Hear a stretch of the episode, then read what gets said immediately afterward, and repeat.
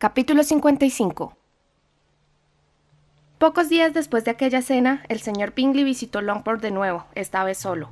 Su amigo había salido por la mañana camino de Londres, pero regresaría al cabo de diez días. Se quedó en la casa más de una hora y demostró estar de muy buen humor.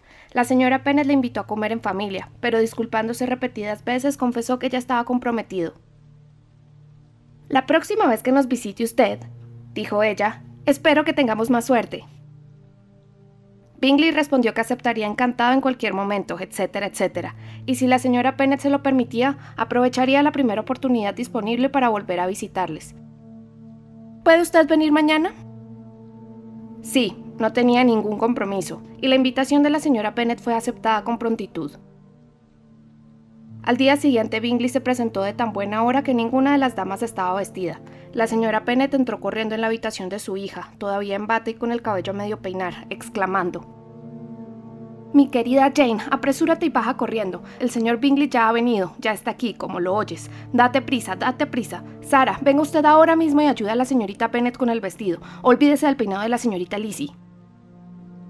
Haremos tan pronto como podamos, dijo Jane, pero creo que Kitty va más adelantada que nosotras, porque hace media hora que subió a vestirse. Olvídate de Kitty que no tiene nada que ver con esto. Vamos, apresúrate. ¿Dónde está tu ceñidor, querida? Pero cuando su madre se hubo marchado fue imposible convencer a Jane para que bajara sin ir acompañada por una de sus hermanas. El mismo deseo de que se quedaran solos volvió a hacerse palpable por la tarde. Después de tomar el té, el señor Bennet se retiró a la biblioteca como era su costumbre, y Mary subió al piso alto para practicar con su instrumento. Eliminados dos de los cinco obstáculos, la señora Bennet estuvo guiñando un ojo a Elizabeth y a Catherine durante bastante tiempo sin el menor resultado. Elizabeth no miraba a su madre, y cuando Kitty lo hizo finalmente preguntó con gran inocencia. ¿Qué sucede? ¿Por qué me guiña usted? ¿Qué quiere que haga? Nada, hija, nada, no te hacía guiños. A continuación se quedó quieta cinco minutos más, pero incapaz de desaprovechar una ocasión tan buena, se levantó de repente y diciéndole a Kitty: Ven, amor mío, que quiero hablar contigo. La sacó de la habitación. Jane, de manera instintiva, lanzó a Elizabeth una mirada que expresaba su congoja ante tanta premeditación y el ruego de que no se diera, pero al cabo de pocos minutos, la señora Pennett abrió la puerta a medias y llamó: Lizzie, cariño, quiero hablar contigo. Elizabeth no tuvo otro remedio que salir. Más vale que los dejemos solos, compréndelo. Le dijo su madre cuando estuvo fuera. Kitty y yo vamos a subir a mi cuarto. Elizabeth no intentó razonar con su madre, se limitó a quedarse tranquilamente en el vestíbulo hasta que las perdió de vista y luego volvió a entrar en el salón. Las estratagemas de la dueña de la casa durante aquel día no dieron resultado. Bingley se mostraba encantador en todo, pero sin convertirse aún en el prometido de su hija. Su naturalidad y buen humor lo convirtieron en una agradable adición al grupo durante el resto de la tarde, y soportó la imprudente oficiosidad de la madre y escuchó todos sus absurdos comentarios con una paciencia y un dominio del gesto que agradaron especialmente a su hija mayor. Apenas hizo falta invitarlo a cenar, y antes de marcharse se formalizó una cita, sobre todo por iniciativa suya y de la señora Bennet, para que acudiera la mañana siguiente y casara con el dueño de la casa. Cuando Jane se quedó a solas con Elizabeth no insistió en su indiferencia, ni intercambió con su hermana comentario alguno relacionado con Bingley, pero Elizabeth se fue a la cama con el feliz convencimiento de que todo concluiría rápidamente, a no ser que el señor Darcy regresara antes de lo previsto. Fuera de broma, sin embargo, estaba razonablemente segura de que todo aquello tenía que haberse producido con la cooperación del dueño de Pemberley. Al día siguiente, Bingley fue puntual a su cita, y el señor Bennet y él pasaron la mañana juntos como estaba acordado. El padre de Jane resultó una persona mucho más agradable de lo que su acompañante esperaba.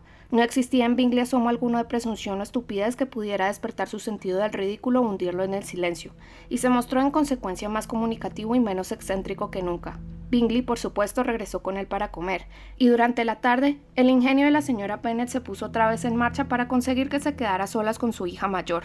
Elizabeth, que tenía que escribir una carta, se retiró con ese fin poco después del té a la habitación del desayuno, pero como todos los demás iban a jugar a los naipes, no se la necesitaría para contrarrestar las maquinaciones de su madre. Sin embargo, cuando regresó al salón después de terminar la carta, comprobó con infinita sorpresa que su madre disponía posiblemente de más recursos que ella. Al abrir la puerta vio que su hermana y Pingley estaban de pie junto a la chimenea en animada conversación, y si aquello no hubiera despertado sus sospechas, le habría bastado con el rostro de ambos cuando se volvieron precipitadamente alejándose el uno del otro.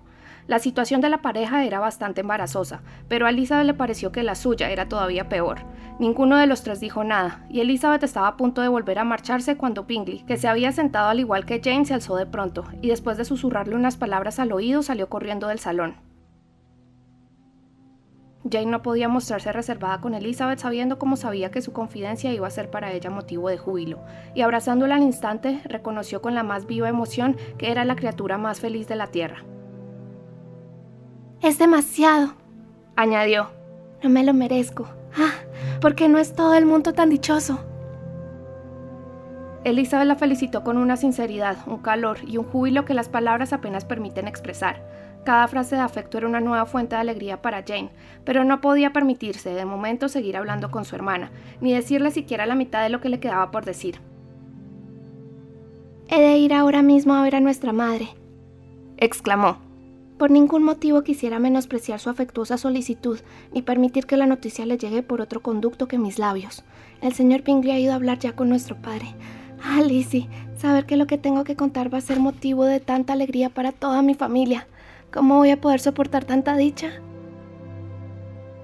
Inmediatamente subió a ver a la señora Bennet, que había interrumpido a propósito la partida de cartas y estaba con Kitty en el piso superior. Elizabeth, que se quedó sola, sonrió al pensar en la rapidez y facilidad con que se había resuelto al fin aquel asunto que les había deparado a todos tantos meses de incertidumbre e irritación. Y este es el resultado de toda la ansiosa circunspección de su amigo, se dijo, de todas las falsedades e invenciones de su hermana, el resultado más feliz, el más sensato y el más razonable. Al cabo de muy pocos minutos, Bingley, que había ido inmediatamente al grano en su entrevista con el señor Bennet, se reunió con Elizabeth. ¿Dónde está su hermana? preguntó precipitadamente al abrir la puerta. Con mi madre en el piso de arriba. Bajará enseguida, imagino. Bingley cerró entonces la puerta y acercándose a ella solicitó los parabienes y el afecto de una hermana. Elizabeth expresó con sinceridad y calor su satisfacción por la perspectiva de su futuro parentesco y se estrecharon la mano con gran cordialidad. Luego, hasta que regresó su hermana, tuvo que escuchar todo lo que Bingley tenía que decir de su propia felicidad y de las virtudes de Jane, y pese a tratarse de las manifestaciones de un enamorado, Elizabeth creyó realmente que sus esperanzas de felicidad tenían una base racional, porque descansaban sobre la notable inteligencia y el superlativo buen carácter de Jane, así como en una general semejanza entre ambos de gustos y sentimientos. Fue aquella una tarde de inusual alegría para todos, y el dulce resplandor que la felicidad ponía en el rostro de Jane hizo que pareciese más hermosa que nunca. Kitty sonreía un poco bobamente, con la esperanza de que a ella le llegara pronto la vez.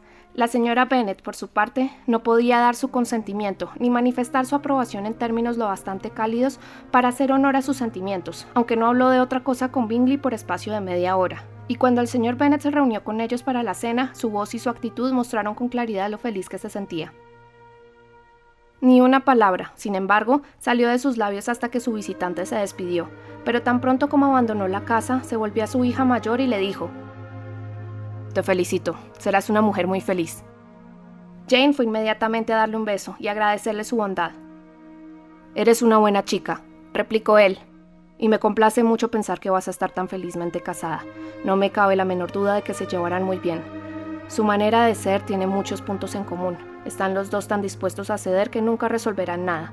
Son tan buenas personas que los engañarán todos los criados, y tan generosos que siempre gastarán por encima de sus ingresos. Espero que no. La imprudencia y la despreocupación en cuestiones económicas serían imperdonables en mí. ¿Gastar por encima de sus ingresos? Mi querido señor Bennet, exclamó su esposa. ¿De qué estás hablando? El señor Bingley dispone de cuatro o cinco mil libras al año y probablemente más. Luego, dirigiéndose a su hija. Ah, mi querida, queridísima Jane, soy tan feliz. Estoy segura de que no pegaré ojo en toda la noche. Sabía que sucedería. Siempre dije que a la larga tenía que ser así. Estaba segura de que tu belleza serviría para algo. Recuerdo muy bien cuando lo vi el año pasado. Nada más llegar a Herefordshire, pensé en lo fácilmente que llegarían a congeniar. Ah, es el joven más guapo que conozco. Wickham, Lydia estaban completamente olvidados. Jane era sin comparación su hija preferida. En aquel momento no le importaba a nadie más. Pronto las hermanas menores empezaron a interesarse por los talismanes de felicidad que Jane pudiera proporcionarles en el futuro. Mary solicitó el uso de la biblioteca de Netherfield y Kitty suplicó que se celebraran allí unos cuantos bailes todos los inviernos. A partir de aquel día, Bingley fue, por supuesto, visitante diario de Longbourn. Llegaba con frecuencia antes de desayunar y se quedaba siempre hasta después de la cena, a no ser que algún bárbaro vecino, a quien era imposible detestar todo lo que se merecía, lo hubiera invitado a comer y Bingley no pudiera negarse. Elizabeth tenía ahora poco tiempo para conversar con su hermana, ya que mientras Bingley estaba presente, Jane no era capaz de atender a nadie más, pero descubrió, sin embargo, que les resultaba a ambos de considerable utilidad en las horas de separación que inevitablemente se presentaban a veces. En ausencia de Jane, Bingley se reunía con Elizabeth para hablarle de su hermana mayor, y cuando faltaba Bingley, Jane buscaba el mismo medio para hacer más llevadera la ausencia del amado. Me ha hecho tan feliz, le dijo una noche a su hermana, al contarme que nunca supo de mi estancia en Londres en primavera. No lo hubiera creído posible. Eso era lo que yo imaginaba, replicó Elizabeth. ¿Pero cómo lo explicó? Tiene que haber sido obra de sus hermanas. No deseaban su amistad conmigo, cosa que no me sorprende, puesto que Bingley podría haber elegido más ventajosamente desde muchos puntos de vista. Pero cuando vean, como confío en que suceda, que su hermano es feliz conmigo, lo aceptarán y nuestras relaciones volverán a ser buenas, aunque nunca como antes. Nunca te he visto tan implacable, dijo Elizabeth. Enhorabuena. Me fastidiaría mucho que volvieras a creerte las mentiras de la señorita Bingley. Querrás creer, Lizzie, que cuando se fue a Londres en noviembre Bingley me quería de verdad y solo el convencimiento de que me era indiferente le impidió volver. Está claro que cometió un pequeño error, pero eso acredita su modestia. Aquella frase, lógicamente, provocó una larga reflexión de Jane sobre la falta de confianza en sí mismo de Bingley y el poco valor que daba a sus buenas cualidades. A Elizabeth le alegró descubrir que no había revelado la intervención de su amigo, porque si bien Jane poseía el corazón más generoso e indulgente del mundo, no se le ocultaba que aquella interferencia predisponía a Jane en contra del señor Darcy. Soy la criatura más afortunada que ha existido nunca, exclamó Jane, ¿Por qué se me distingue entre toda mi familia y se me favorece más que a nadie?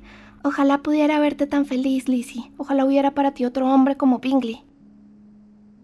Aunque me ofrecieras 40 como él, nunca sería tan feliz como tú. Mientras carezca de tu buen carácter y de tu bondad, no podré compararme contigo. No, no, deja que me las arregle por mi cuenta, y quizá, si tengo muy buena suerte, consiga encontrar con el tiempo otro señor Collins.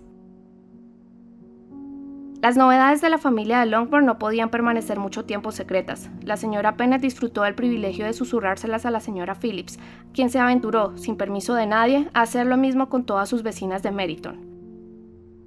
Rápidamente se reconoció que los Bennet eran la familia más afortunada de la Tierra, aunque pocas semanas antes, con motivo de la fuga de Lydia, también se hubiera afirmado que estaban marcados por la desgracia.